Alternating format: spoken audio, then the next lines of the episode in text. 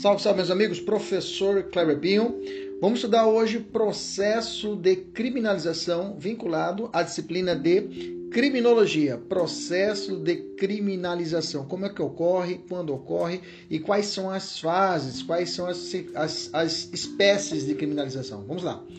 Então, temos que a criminalização, o processo de criminalização, ela passa por três etapas: a criminalização primária, a criminalização secundária e a criminalização terciária. Tá? É muito importante a gente não errar essa questão que o examinador às vezes coloca como misturando vitimização primária, vitimização secundária, vitimização terciária, ou também pode colocar também um processo de prevenção primária, secundária e terciária, que são hipóteses, situações que também perpassam aqui pela matéria de criminologia. Vamos lá então criminalização primária, fique atento, é o exercício estatal de, de tipificar, de tipificar as condutas. Por exemplo, quando o legislador diz que portar armas de fogo sem autorização é crime. Nesse caso, estamos diante de um ato de criminalização primária, ou seja, um processo abstrato anterior ao fato criminoso. É um processo que se ocorre perante o legislativo. Então, processo de criminalização, veja, criar crimes, né?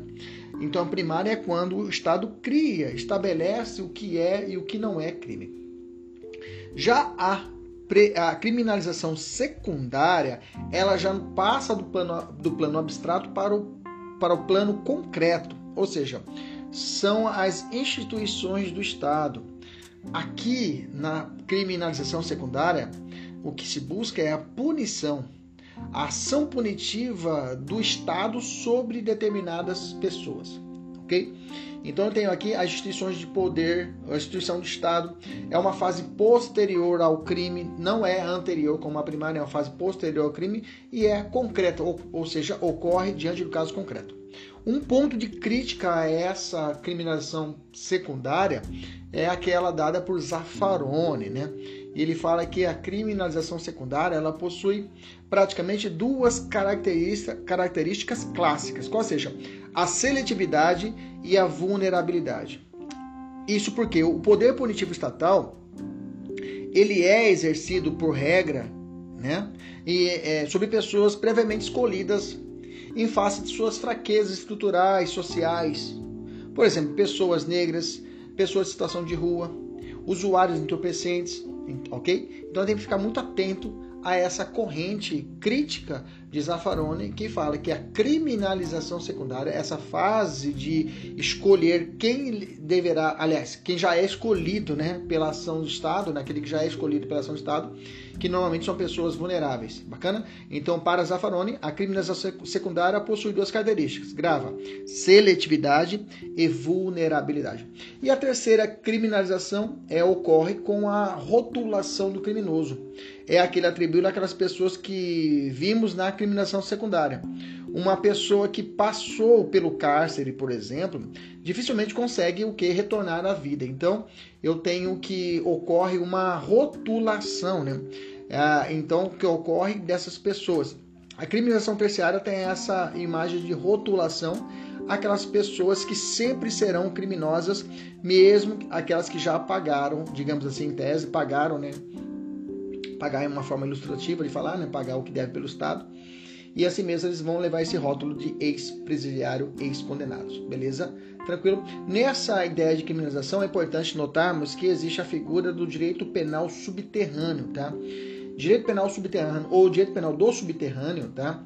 É uma corrente doutrinária que aponta que quando o próprio Estado, ou seja, as próprias agências que compõem o poder punitivo estatal, passam a atuar de formas arbitrárias, de forma arbitrária, ou seja, à margem da lei contando muitas vezes com a complacência dos demais órgãos que compõem o direito o sistema punitivo. Então, o direito penal subterrâneo é quando a, a, a, atuação das agências de controle, ou seja, a polícia, principalmente a polícia, é muito combatida isso, a polícia militar, a polícia civil, ok? Que e, e as agências de, contro de, de, controle, eles, eles próprios institucionalizam a pena de morte, desaparecimento, tortura, sequestros e outros delitos. Inclusive o Brasil já foi condenado, né? Caso Lund, lembra o caso Lund, né?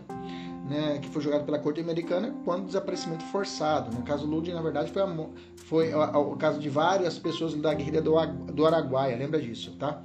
Então esse fenômeno é muito importante para as provas objetivas. Né? Quando falaram coisa, quando o Estado, a própria agência, ela legitima as ações ilícitas dos seus agentes que agem à margem da lei, ok? Teremos aqui o direito penal do subterrâneo, ou direito penal subterrâneo. Beleza? Bacana, maravilha. Um abraço, até a próxima. Tchau, tchau.